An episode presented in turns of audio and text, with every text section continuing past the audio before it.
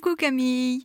Alors je me suis dit que tiens, on pourrait donner bonne conscience à certaines personnes qui oseraient pas se faire plaisir pendant les fêtes. Est-ce que être épicurien, c'est une bonne chose ou pas? Vous voulez parler de ceux qui s'apprêtent à faire quelques excès peut-être? Bien sûr pas nous, hein, nous ne sommes pas concernés. Moi j'ai de l'affection pour les épicuriens, je crois l'être moi-même parce que j'ai de l'affection pour le plaisir en général.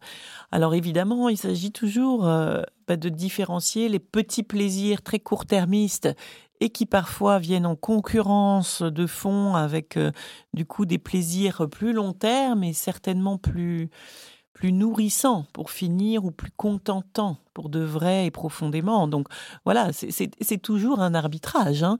mais, mais effectivement, euh, se nourrir de, plaisir, petit ou grand, euh, nous maintient euh, bien vivants. Ça, j'en suis convaincue.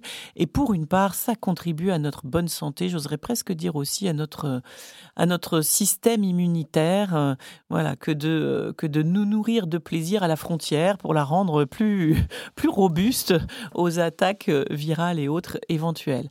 Bien, maintenant, maintenant, on pourrait dire que c'est une vraie question d'équilibre des forces, plus sérieusement, à l'intérieur de soi. Et ça, quand on, quand on se fréquente un peu mieux de l'intérieur, on, on, est capable quand même de sentir notre équilibre des forces. Et on est capable de sentir quand un plaisir épicurien est une fuite en avant, un évitement, ou, ou si ça vient bien nourrir le plaisir dont on a besoin pour se sentir vivant. Voilà. Et puis peut-être qu'on pourrait dire euh, finalement, euh, épicurien, oui, bien sûr, mais ça rime avec euh, économie de besoin. Donc euh, voilà, pas un besoin au détriment de l'autre, il faut combiner avec tout cela.